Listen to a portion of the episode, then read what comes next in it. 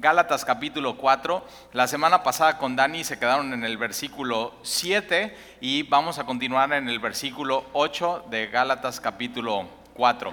Pero una de las cosas que eh, dice el versículo, del versículo 1 al versículo 7 de Gálatas capítulo 4, eh, si ves en el versículo 4, Gálatas capítulo 4, 4, dice, pero cuando vino el cumplimiento del tiempo, Dios envió a su Hijo.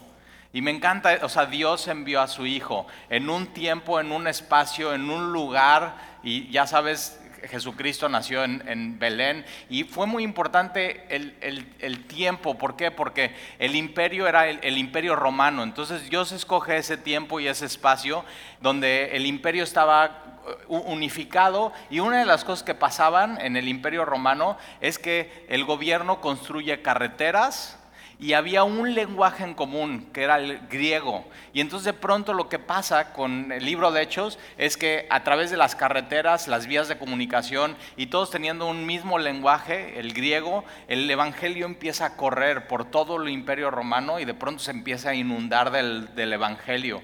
Dios escoge ese tiempo y fue un tiempo adecuado y dice que es nacido de mujer. Nosotros los cristianos creemos que el Mesías es Jesucristo y Jesús nació de mujer, nació de María, María siendo ella virgen y nacido bajo la ley. Esto es muy importante. Jesús no solamente nace de, María, eh, la Virgen María, concebido por el medio del Espíritu Santo, sino también es nacido judío bajo la ley de Moisés y lo que Jesús viene a hacer es a cumplir toda la ley. Y Jesús mismo lo dice, yo no he venido a abrogar la ley, sino yo he venido a cumplir la ley. Todo lo que ellos, los judíos, no pudieron cumplir, Jesús sí lo pudo cumplir. Entonces este es un punto importante porque lo que estamos viendo en, Gálatas es, habla sobre la gracia o la ley. O sea, ¿cómo vas a tener tu relación con Dios?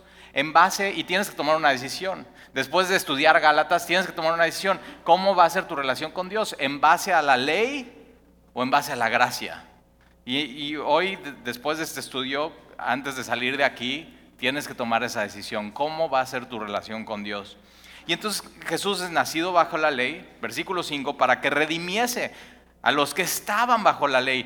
Por medio de la ley nadie podría ser redimido, por medio de la ley nadie podría ser perdonado, todo el mundo está destituido por medio de la ley y entonces Jesús lo que viene a hacer es a redimir a todos los que estaban bajo la ley a fin, a fin de que recibiésemos la adopción de hijos. Ahora, la palabra adopción en la Biblia, y no sé, no sé si, si, eso te pasó a ti, pero una de las cosas que mis papás vacilaban conmigo y con mi hermana es que de pronto cuando nos portábamos mal decían, no, es que tú eres adoptado.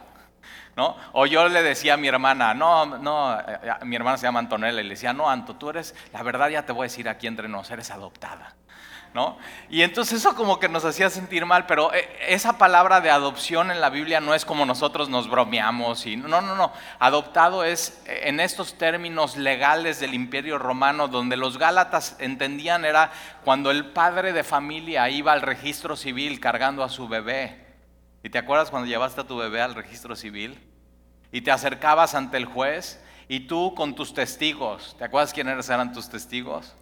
Y con tu esposa, o tu mujer con tu esposo, o simplemente con tus papás o tus testigos, llegabas, cargabas a tu bebé y ante el juez legalmente decías, este es mi hijo.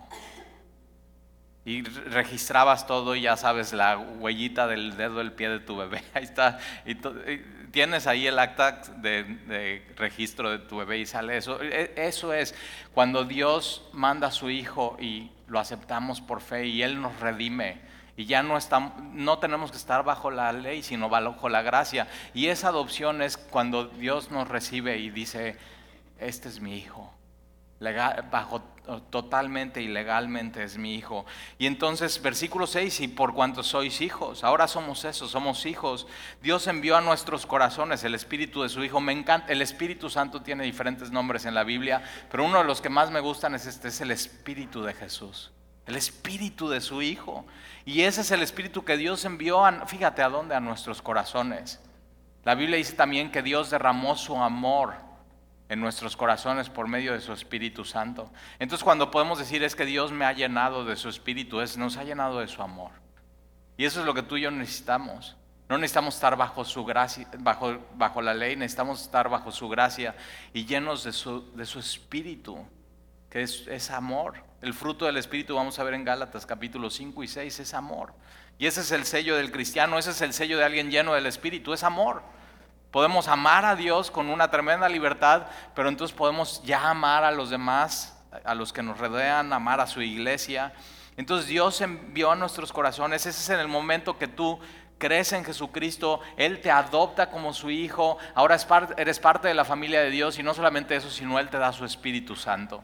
O sea, con, completa bendición, el cual clama Abba Padre. Así que me encanta esto, siete, ya no eres esclavo, ya no eres esclavo. Y yo siempre digo, bueno, si ya no eres esclavo y ya entendiste esto, ¿por qué sigues siendo esclavo de ciertas cosas? Ya no eres esclavo, ya no, ya no, ya, ya no tienes que vivir como esclavo. Ya no eres esclavo a lo que eras esclavo, a, ira, enojo, a, amargura. Ya no eres esclavo a drogas, a cocaína, a heroína, a marihuana. Ya no eres esclavo a pornografía. Ya no eres esclavo al sexo. Ya no eres esclavo. Ya no, entonces ya no te tienes, ya no te tienes que someter a eso. Y tienes que saber que todo lo que estaba sometido y te esclavizaba, e, eso es, eso es amo cruel. Pues es cruel. Y ahora ya tenemos un nuevo amo, que nos ama y que no es cruel, que no es un tirano. Y es Dios mismo. Y ya no somos esclavos, y no somos hijos. Ahora somos hijos. Y también herederos por medio de, por medio de Cristo.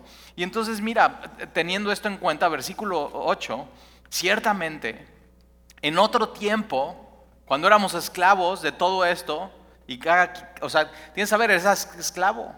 Algo fuiste diseñado para servir algo y cuando no servías a Dios y no conocías a Dios, te sometías a otras cosas. Y, en otro tiempo, ya no, ya no, en otro tiempo. Esto es el cristiano. Eh, antes vivías así, ahora vives de manera diferente, porque ya conociste a Dios. En otro tiempo, no conociendo a Dios. Eh, aquí está la raíz de todos los problemas de la humanidad. No conocen a Dios. Simplemente tus, todos tus rollos era porque no conocías a Dios. O sea, puedes decir, sí, Tali, pero es que realmente el, problema era este. No, no, el problema de raíz era que no conocías a Dios. Y todo se soluciona conociendo a Dios. Todo en tu vida empieza a acomodarse. ayer fuimos a una conferencia de hombres y yo decía, la vida, o sea, la vida de pronto puedes pensar que es una, es un, tu vida puedes pensar que es un rompecabezas. Y de, ¿has hecho un rompecabezas de mil piezas? O sea, pones el rompecabezas en la mesa y dices, no, o sea, no sé ni de dónde empezar. o sea, cuáles pies, cabeza, o sea, todo está completamente revuelto y no entiendes absolutamente nada y de pronto puedes pensar, mi vida es así, es un rompecabezas, no sé ni por dónde empezar, no, no, no tiene sentido. Dicen que a los 40 hay una crisis existencial. Yo cumplí este año 40. Y dices, Talí, o sea, yo tengo 60 y sigo con esa crisis. Y empecé con esa crisis a los 20. Pero fíjate, el problema de si tu vida es como un rompecabezas y no sabes ni por dónde empezar y no tienen pies ni cabezas y no entiendes nada, es porque no conoces a Dios. Porque Él te hizo. Es un problema de identidad porque no conoces a Dios y no conoces que Él, Él, Él desde antes de que tú nacieses y te formas en el vientre de tu madre, Él antes ya te conocía. Él, mira, antes de tu concepción física, Dios te concibió en su mente. Y entonces ya no hay problema de identidad. Entonces, si tu vida sientes que es con un rompecabezas, dices, Ali, no entiendo nada. O sea, no sé ni por dónde vienen las piezas, está todo revuelto. Entre más trato de armarlo, más, más, más chafa está. Pero entonces, si tú vas con aquel que te creó, aquel que te conoce, entonces él, él empieza a armar tu vida. A, veces Dios deja que tengamos todos esos planes en nuestro rompecabezas en nuestra vida y cuando de pronto decimos, no, o sea, no, ya no, sé ni cómo hacerle. Entonces cuando vamos a Él y Él empieza a armar nuestro rompecabezas y nuestra vida y hace su plan. Y entonces Pablo, dice, ciertamente en otro tiempo, no conociendo a Dios, servías a los que por naturaleza no son dioses, alcohol, drogas, sexo, enojo, amargura, ira, conflictos, orgullo, pornografía, todo, todo lo que quieras poner en la lista, todo, homosexualidad, todo, todo. Tú, o sea, la onda es porque no conocías a Dios. Y entonces tú estabas buscando eso que tanto anhelabas. O sea, yo cuando alguien llega y dice, Talí, es que tengo un problema de adicción, digo, es lógico. Estás queriendo poner en tu corazón y llenarlo con algo que solamente lo puede llenar Dios. Y te entiendo. Lo que tu, problema no es que tienes que dejar eso, sino tu problema es que tienes que conocer a Dios. Y en el momento que empiezas a conocer a Dios y te enamoras y te llena y te, te derrama su corazón en tu corazón, entonces su amor en tu corazón ya no necesitas eso. Simplemente Él lo empieza a quitar. Él, empieza a armar tus rompecabezas. Ahora, no sé si te pasa que ya, ok, conoces a Dios y Él empieza a armar tus rompecabezas y de pronto empiezas a ver y dices, ok, pero esto cómo embona en mi vida. Y no entiendo, Señor, ¿qué estás haciendo? ¿Por qué estás haciendo esto con mi vida, con mi rompecabezas? Ya aquí mismo vamos a ver más adelante qué es eso que Él está haciendo. Él está haciendo algo. Y en otro tiempo servías a cosas que no son dioses, que para ti eran como dioses, que no las querías dejar, que nadie te las podía tocar. Versículo 9 más ahora, es, antes no conocías a Dios, servías a, cosas que no son dioses, más ahora conociendo a Dios. Eso hace toda la diferencia. Ahora, ¿cómo conocemos a Dios? A través de la Biblia. No hay otra manera de conocer a Dios es el Dios de la Biblia a través de su palabra y la Biblia. Y entonces conforme vamos conociendo semana tras semana, día tras día, mes tras mes, año tras año, Dios, Dios se va revelando. Y más ahora conociendo a Dios. Oh, y me encanta porque Pablo dice, se queda pensando, está escribiendo esto, y, eh, más ahora conociendo a Dios y se queda pensando dice, no, no, no, no, no, no, no, no, no. O más bien, siendo conocidos por Dios. Nunca te has autocorregido cuando le dices a alguien, es que, y entonces, y te estás acordando cómo, cómo recibiste a Jesús en tu vida, y dices, es que entonces yo estaba buscando a Dios, y dices, no, no, no, no, no, no, no, no, no, Él me estaba buscando a mí.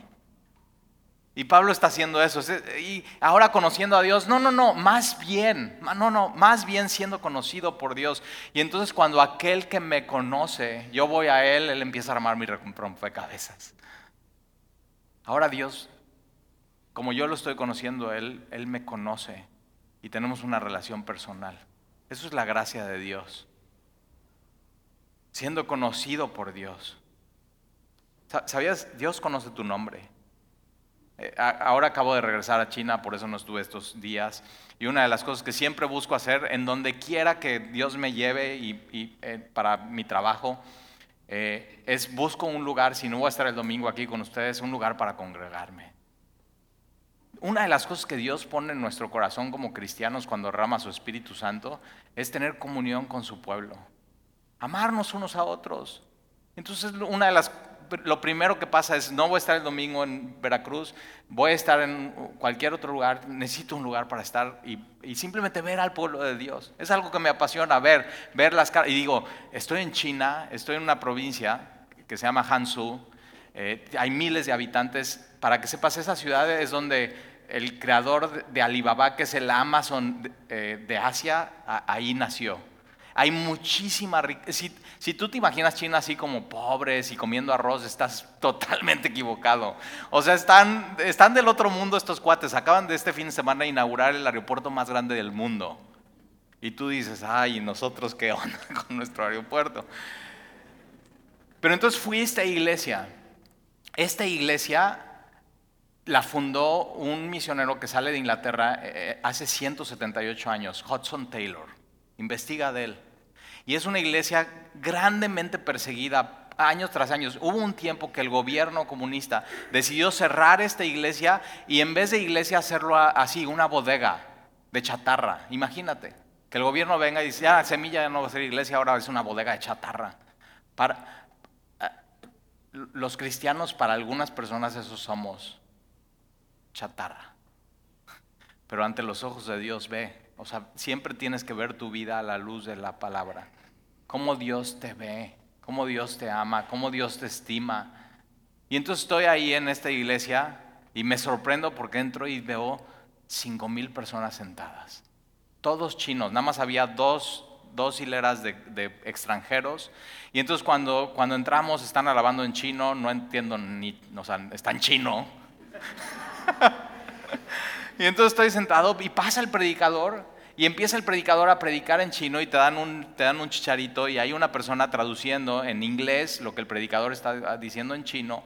Y, el predicador muy bien y hablando muy bien y no le entendían nada, pero yo veía, o sea, está, eh, se ve elocuente el cuate, ¿no? Con sus movimientos de manos, muy claro. Eh, y, la que está traduciendo, eh, me tocó saqueo. Y, el pastor en China está diciendo, porque todos en China, nada más para que te des una idea, ellos están creciendo al 8% anual del PIB. Y nosotros estamos que si uno, que si punto dos, que si punto ocho. O sea, ellos empezaron creciendo al 15% anual. Ahorita ya un poco está medio mal la cosa, 8% anual. Entonces los jóvenes y todo el mundo están empujando, es la economía, es dinero, es querer. O sea, ves, ves Teslas en la calle, ves BMWs, ves eh, Porsche, te cuenta como si fueran dos por uno. O sea, todo el mundo tiene un Porsche en China.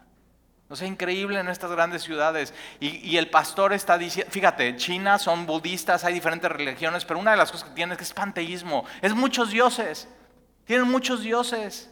Y Dios no se involucra con ellos en, este, en estos tipos de religión. Y de pronto cuando el pastor está diciendo, y, y Jesús, Saqueo está en el árbol, Ahora, una de las cosas que me llamó mucho la atención es que el predicador predicaba por tres o cuatro minutos un párrafo y la que traducía era una frase. Y yo digo, es, ha de ser pésima traductor. Pero entonces el predicador está diciendo una frase tres minutos y la que está traduciendo dice, y Saqueo siendo rico, realmente era pobre porque no tenía Jesús. Una frase, una frase. Está diciendo esto a los chinos. Y fíjate entonces, realmente no es que tan bueno sea el predicador o que tan buena sea la traducción, sino cómo está tu corazón para que puedas en una frase decir, sí, necesito a Jesús. Es un problema del corazón. No es del predicador, no es de la traducción. Tú con una frase, los chinos con una frase podrían entender. Saqueo siendo rico, teniendo todo, pero no teniendo a Jesús es pobre, Saqueo necesita a Jesús. Pero una de las cosas que dice el predicador es que Saqueo se sube al árbol, te sabes la historia. Ellos no se saben las historias. Como tú, a ti te las contaban de chiquito. Ellos no saben las historias. Saqueo está en el árbol y le cuenta, seguramente Mateo, que era un cobrador de impuestos, le cuenta de Jesús. Él se sube al árbol y entonces pasa Jesús. Jesús se acerca al árbol, lo ve a los ojos a Saqueo y le dice, Saqueo, le dice por su nombre. Eso para un chino que es muchos dioses y que Dios no se involucra en su vida, decir que Jesús sabe tu nombre y se quiere involucrar contigo, eso les vuela la cabeza. Y te tiene que volar la cabeza a ti. Dios sabe tu nombre. Dios te conoce. Dios te ama. Dios dio a su Hijo por ti de manera personal.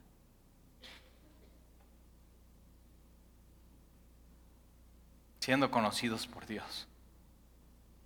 Y, lanza esta pregunta Pablo, ¿cómo es que os volvéis de nuevo a los débiles y pobres rudimientos a los cuales os queréis volver a esclavizar? Antes estabas esclavo de todas estas cosas, del pecado, y de pronto conoces a Jesús y, algo pasa en los Gálatas y ya sabes, alguien los empieza a, emborrachar con, con, rudimientos del... ¿Qué son los rudimientos? Es ABC, es una lista. Entonces antes estabas esclavo a un ABC del mundo, drogas, alcohol, ira, enojo, amargura, falta de perdón. Tú tienes, tú tienes tu megalista. Y entonces viene Jesús y te hace libre de eso. Y de pronto vienen estos falsos maestros y te quieren poner otra lista. Ahora la lista es diferente.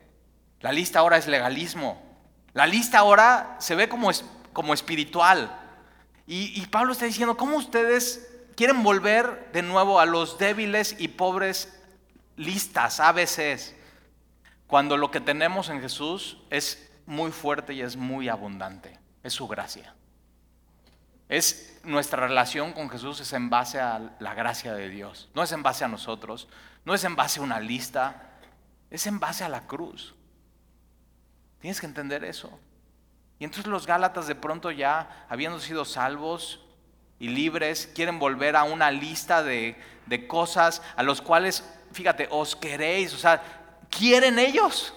De pronto puede ser atractivo una lista de cosas que hacer. Te voy a decir por qué. Porque una, el cristianismo no es una lista de cosas que hacer. Es una relación con Dios, con aquel que te conoce y tú empiezas a conocer. Ahora, ¿qué es más fácil?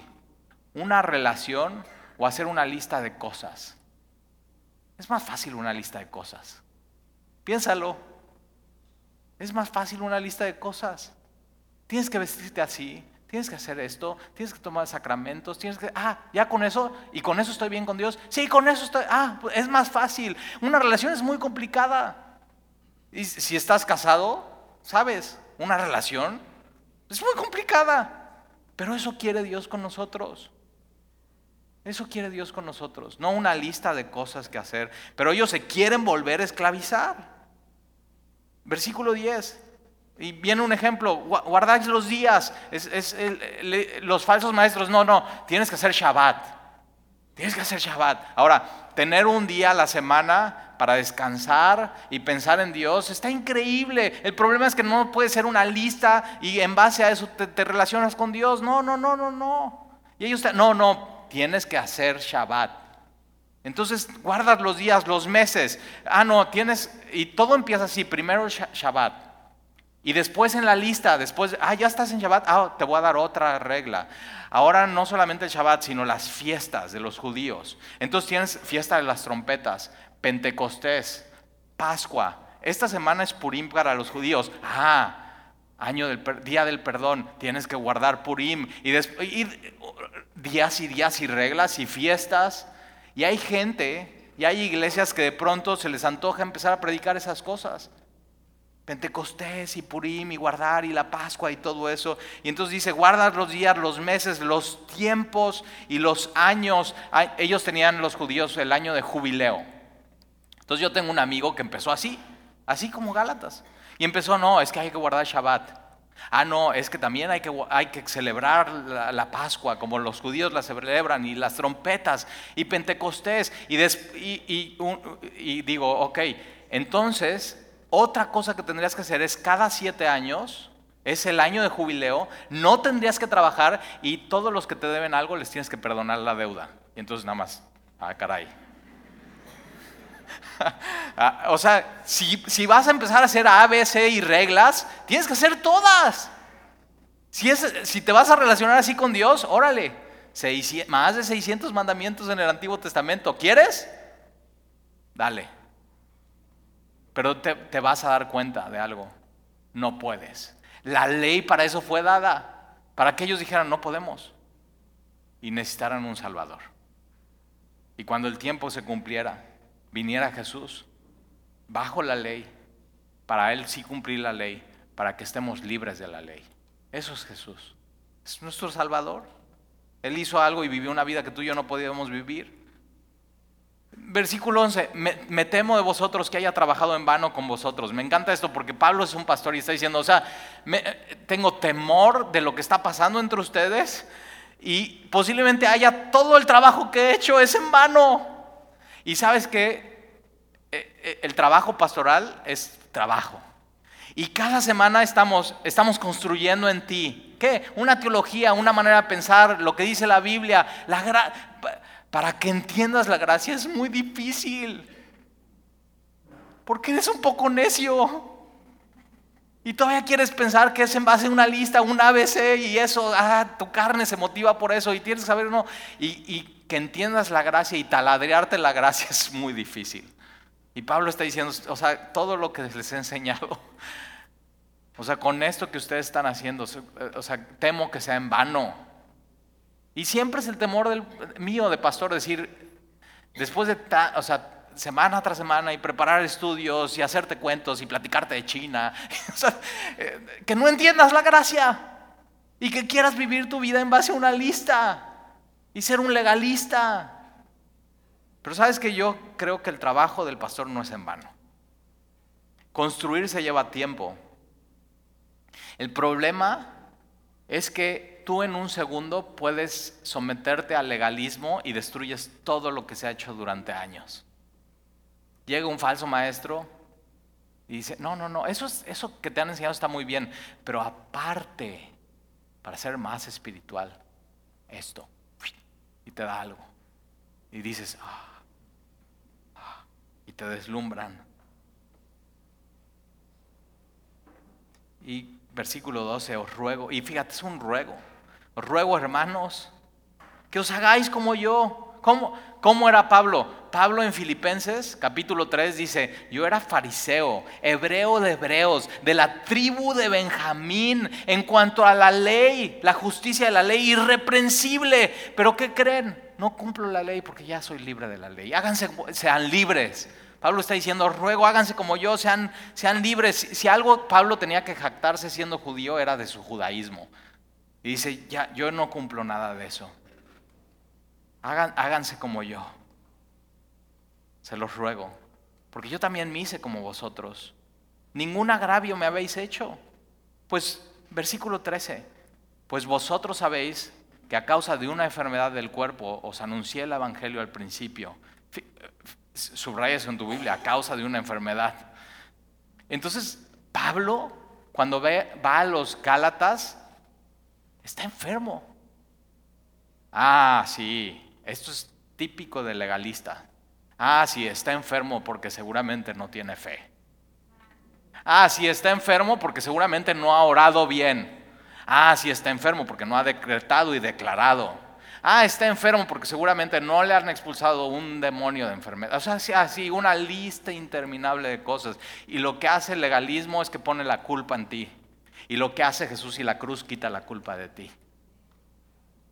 Pablo estaba enfermo. Y dice, a causa de una enfermedad, yo fui y les anuncié el Evangelio. Algunos se preguntan, oye, ¿y, en Semilla hay un, hay un ministerio de enfermos? O sea, hay un grupo de personas que van a los hospitales y comparten el Evangelio. Digo, sí. No, no, es formal, sino es que cuando tú te enfermas y vas a dar al hospital y estás sentado en una cama, tienes a uno a la derecha y uno a la izquierda y yo espero que tú seas el ministerio de los enfermos. Porque Pablo, a causa de su enfermedad, tiene que ir a esta región y les predica el Evangelio. Yo espero que cuando te enfermes no desperdices tu enfermedad. Que cuando vayas al hospital no desperdices tu enfermedad. Y tienes dos opciones cuando te enfermes. Número uno, amargarte. O número dos, anunciar. Anunciar el Evangelio. Sí tenemos un ministerio de enfermos. Y cuando vas al doctor, estás enfermo y te sientes en esa sala de espera, o sea, ¿qué onda con los doctores? ¿Por qué hacen esperar tanto a la gente? Y estás, o sea, ¿qué onda? Mi cita era a las 10, pero estás rodeado de gente. Y siempre has orado, Señor, a mí me encantaría que me dieras un grupo de navegantes uno, quiero ministrarles, un grupo de mujeres, un grupo en casa, una célula. Y Dios dice, ahí estás. Tienes 10 personas ahí al lado. Y a causa de tus enfermedades como cristianos, Dios te abre puertas para llegar a lugares donde nadie llega. Úsalas. Te pido un favor, no desperdicies tu enfermedad. No te amargues, anuncia. En, medio de eso, tú vas a estar en esa debilidad cuando hay una persona al lado y tú le puedes decir, hay, una esperanza. Y es más, puedes estar orando ahí por ellos, intercediendo y de pronto hacer amigos. A causa de una enfermedad del cuerpo, os anuncié el Evangelio al principio y no me despreciaste ni desechaste por la prueba. Pablo estaba pasando una prueba. Tienes que saber, tus enfermedades. No, no, es un por tu pecado, por, no, no, tus enfermedades son una prueba que Dios está mandando en ti para que puedas aprovechar y anunciar el Evangelio. Son una prueba para que vivas la fidelidad de Dios, son una prueba para que Dios te consuele y tú después mañana puedas consolar a otros.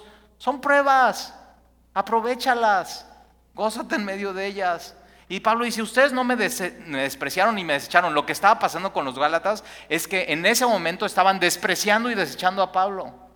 Porque eso hacen los falsos maestros. De pronto eh, empiezas a desechar y despreciar al que te anunció el Evangelio puro y la gracia de Dios. Eso pasa. Eh, es un corazón que desprecia. No solamente al mensajero, al mensaje, y al Dios de gracia. Y tenemos que tener cuidado con eso. Y no me despreciaste ni desechaste por la prueba que tenía en mi cuerpo. Antes bien me recibiste como un ángel de Dios. Un ángel es un mensajero de Dios. Pablo cuando va a los Gálatas anuncia el Evangelio y dice, este es un, este es un mensajero de Dios. Como, como a Cristo Jesús mismo. El mensaje que predicamos de la Biblia viene directamente de Jesucristo. Es el Evangelio de la gracia. Es el espíritu mismo del Hijo. El mensaje de Pablo era el mensaje de Jesús.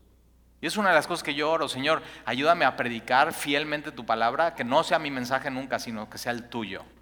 Que no tenga mis huellas, que sea el mensaje puro, que no le ponga una lista de cosas, sino sea, sea tu palabra, Señor.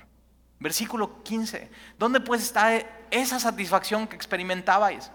Y o sea, cuando entiendes el Evangelio, la cruz, la gracia, hay una felicidad y una satisfacción.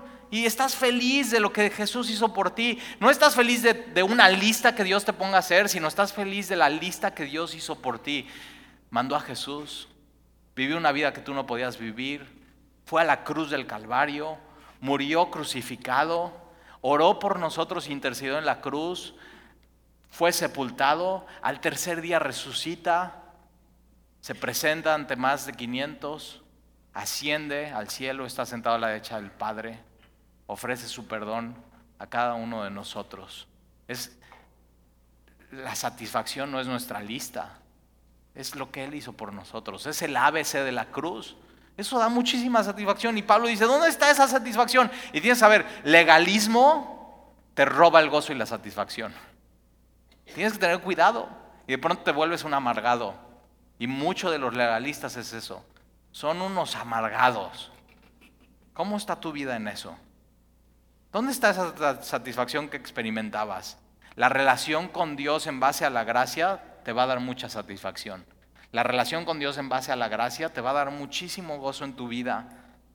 Porque os doy testimonio de que si hubieses podido, os hubiese sacado vuestros propios ojos para dármelos. Es un, es un gozo que, que amaban a Pablo. Él nos anunció el Evangelio. Y, vemos entonces cuál era el, motivo de su enfermedad. Dice los ojos. Ahora, la Biblia no nos da más detalles, pero si has tenido un problema, los ojos sabes que es serio y te preocupa. O sea, dices, ¿qué onda? Yo un día estaba predicando, eh, me invitaron a predicar en Semilla de Mostaza, México, y entonces la luz estaba como dimiada y estaba a punto de subir a la plataforma. Abro mi Biblia por algo la abro de este lado y me doy cuenta que de un ojo ya no estoy viendo bien y estoy viendo completamente borroso. No puedo ver mi Biblia antes de pasar a predicar a como tres mil personas. Y digo, Señor, ayúdame. y Pablo está diciendo, yo, una enfermedad, eh, no sabemos qué es, posiblemente en esos tiempos algunos dicen que es malaria, y entonces que está en una región donde hay mucha altura y el clima no favorece a la malaria. Y entonces por eso Pablo tiene que ir a la zona de Galacia porque hay menos altura y el clima favorece a la malaria. Y entonces cuando él llega, les puede denunciar el Evangelio donde él no tenía el plan de ir. Y los Gálatas cuando entienden eso, y eso es lo que hace el Evangelio de la Gracia, te llena tanto de amor que estarías dispuesto a dar tus ojos o un brazo o tu vida o tu dinero por alguien más. O sea, hay mucho legalismo, corazón duro y apretado, obras de la carne, la gracia, amor y generosidad. Amor y generosidad. Yo tengo gente que, ha venido a la iglesia y empiezo a predicar la gracia y me aman. Dicen, tal y, o sea, esto, nunca lo había entendido como ahora. Pero de pronto algo pasa y falsos maestros empiezan a meter una enseñanza que no es legalista y de pronto me odian.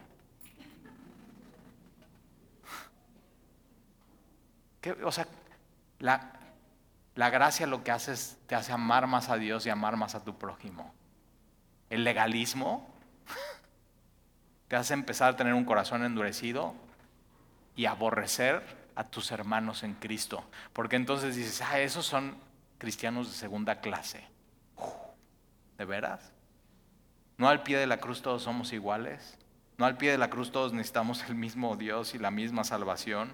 Versículo 16. ¿Me he hecho pues vuestro enemigo por deciros la verdad?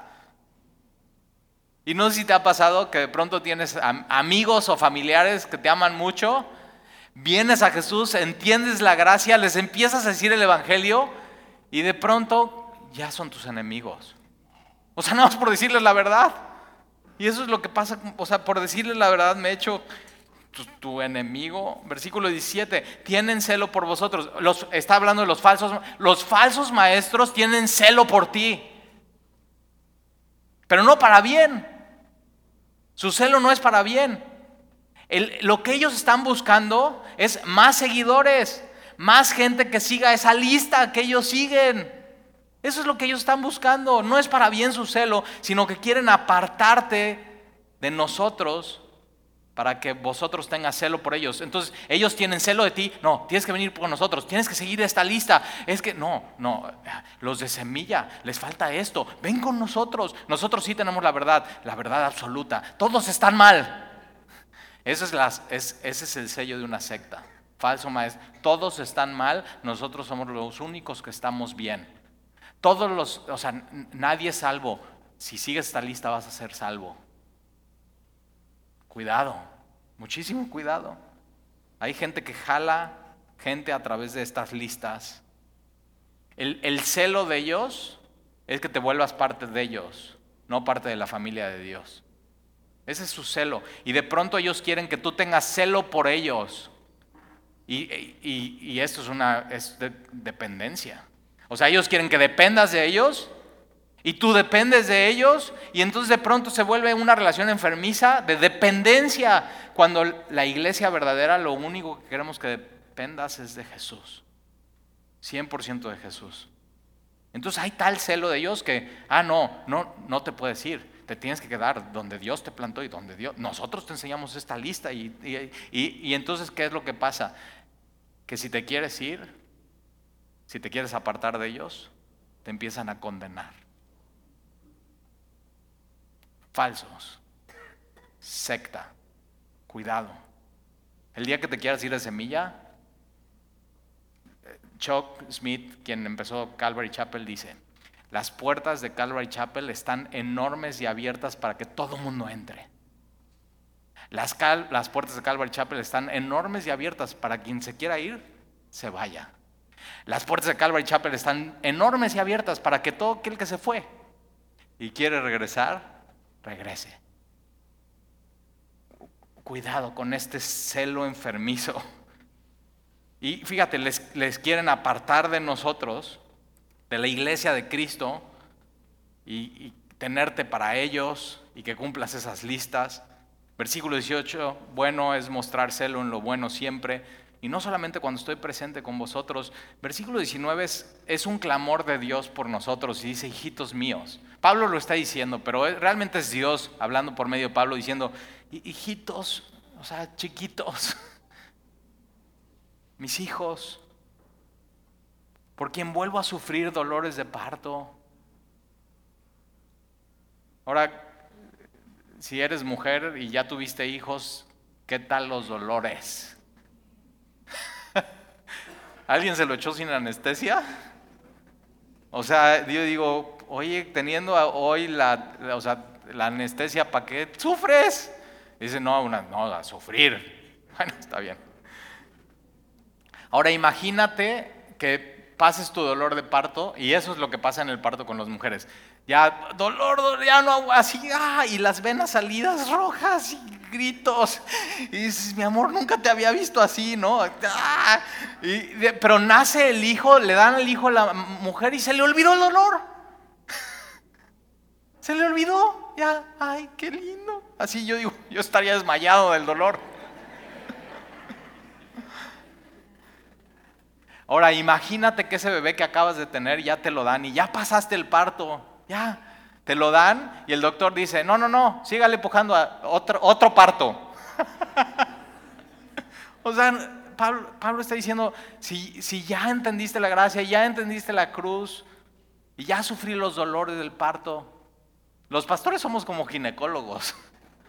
Mi abuelo era ginecólogo y yo creo que yo hubiera podido ser un buen ginecólogo. O sea, tengo manos de ginecólogo, no me da miedo la sangre, o sea, podría ser un gran ginecólogo, ver, pacientes. Al final, fíjate, es un poco lo que hacemos el pastor. Porque lo que hacía mi abuelito es llegaba la, la persona, fíjese que tengo, y aprendes a escuchar, el doctor escucha, escucha todo el choro. y esto pasó, y esto, y a ver, ¿y cuándo? Platíqueme, y está escuchando el doctor. Y de pronto el doctor lo que hace es que revisa y da un diagnóstico. Y el pastor eso es lo que hace, escucha, revisa su vida.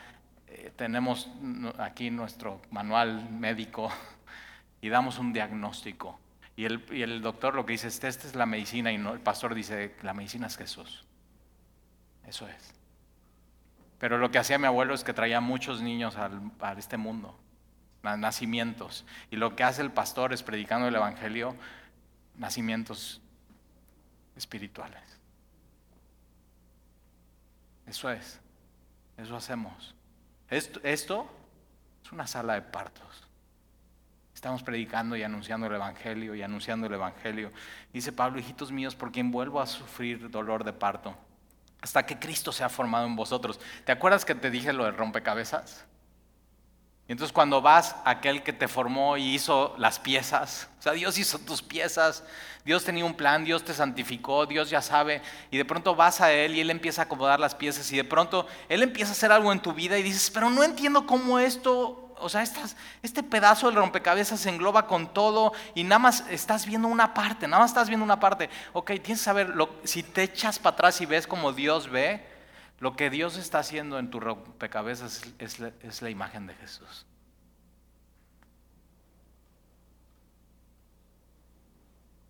Si tenías un problema de identidad, ya te la acabo de quitar.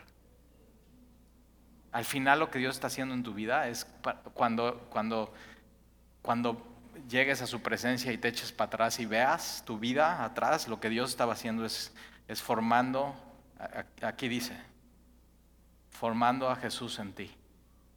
Entonces todas las pruebas, todas las enfermedades, todas tus complicaciones, todos los gozos, todas las felicidades, todas las mañanas, todas las noches, todo, todo lo que, lo que, por donde Dios te toma de la mano y te lleva, Dios está formando en ti a Jesús. Entonces confía en Él y ten paciencia y sigue caminando. Versículo 20, quisiera estar con vosotros ahora mismo y cambiar de tono. O sea, quiero que ustedes escuchen mi tono. Mi tono es de preocupación, de cuidado, de amor. Eso es lo que estaba buscando Pablo. Pues estoy perplejo en cuanto a vosotros. Cuando alguien empieza bien y empieza en el espíritu y termina en las obras de la carne, o sea, es cómo pudo terminar así. Versículo 21, decidme. Los que queréis estar bajo la ley, o sea, ellos querían estar bajo la ley. No tienes que estar bajo la ley, no tienes que tener esta lista. Yo quiero. Y yo digo, ay, ¿qué? Yo he platicado con gente así, que, o sea, nunca en su vida ha sido judía. Llega al cristianismo y quiere adoptar cosas judías. Quiere, quiere, quiere. Y yo digo, no tienes que, pero quiero. Y yo digo, pues eres un necio. eres un necio. ¿Por qué? Ya eres libre. Eres un necio. Decidme, los que quieren estar bajo la ley y no deben, ¿no habéis oído la ley? El problema de ellos es que no han leído bien su Biblia. O sea, y Pablo dice, ¿no has leído bien el Antiguo Testamento? Porque está escrito que Abraham tuvo dos hijos. Y eso lo puedes leer en Génesis 16. O sea, Pablo dice, mira, si tú quieres estar bajo la ley, lee Génesis 16, un solo capítulo y con eso ya. Y si quieres seguir bajo la ley, eres un necio. Eres un necio. Porque está escrito que Abraham tuvo dos hijos, uno de la esclava, Agar, uno de la libre, Sara. Pero el de la esclava nació según la carne, Ismael. ¿Te acuerdas la historia? No, Dios le da la promesa, vas a tener un hijo y por ese hijo serán benditas las naciones. Y de pronto tiene 80 años, 90 años y no tiene al hijo y no tiene al hijo y no lo tiene y de pronto se junta con su esposa y traman una, un, un super plan, un plan que dejan fuera a Dios. Bueno, ¿por qué, ¿por qué no te acuestas con mi sierva? Y entonces así tenemos un hijo. Así se, ve, así se ve la lista de legalismo. ¿Por qué no le echamos la mano a Dios? Y en cuanto a la salvación, es como si, no, para ser salvo necesito a Jesús, pero aparte le voy a echar la mano con esta lista. ¿De veras?